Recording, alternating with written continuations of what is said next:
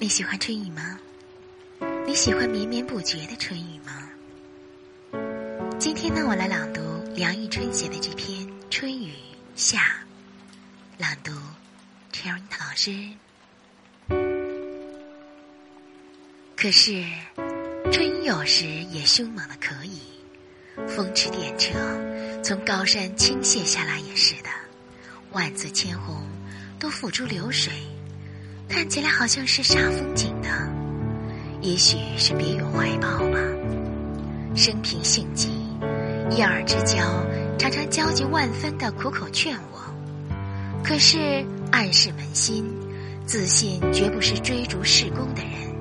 不过对于纷纷扰扰的劳生，却常感到厌倦。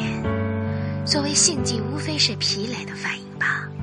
有时我却极有耐心。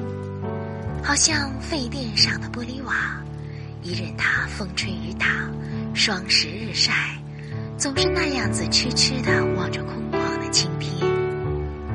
我虽然不会跳出人海的波澜，但是拳拳之意，自己也略知一二。大概摆动于焦躁与倦怠之间，总以无可奈何天为中心吧。所以，我虽然爱朦朦胧胧的细雨。我也爱大刀阔斧的给予，纷至沓来，洗去阳光，同时也洗去云雾，使我们想起，也许此后永无丰田日美的光阴了。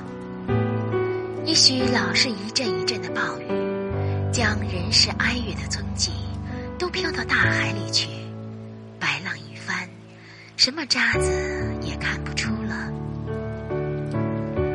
可是最妙的境界，恐怕是尺牍里面那句烂调，所谓“春雨缠绵”吧。一连下了十几天的梅雨，好像再也不会晴了。可是时时刻刻都有晴朗的可能。有时天上现出一大片橙蓝，雨脚也慢慢收束了。忽然间。又重新点滴凄清起来，那种捉摸不到、万分别扭的神情，真可以做这个哑谜一般的人生的象征。记得十几年前，每当连招春雨的时候，常常剪纸做和尚形状，把它倒贴在水缸旁边，意思是叫老天不要再下雨了。虽然看那院子里雨脚下一粒一粒新生的水泡，我总觉得无限的欢心。可是那时我对于春雨的情趣是不知不觉之间领略到的，并没有凝神去寻找。等到知道怎么样去欣赏甜适的雨声时候，我却老在干燥的此地做客。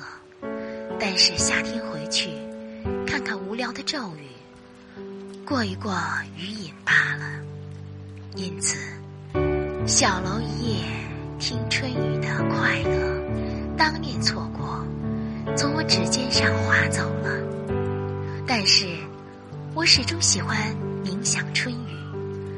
也许因为我对于自己的愁绪很有顾惜爱抚的意思，我常常把陶诗改过来。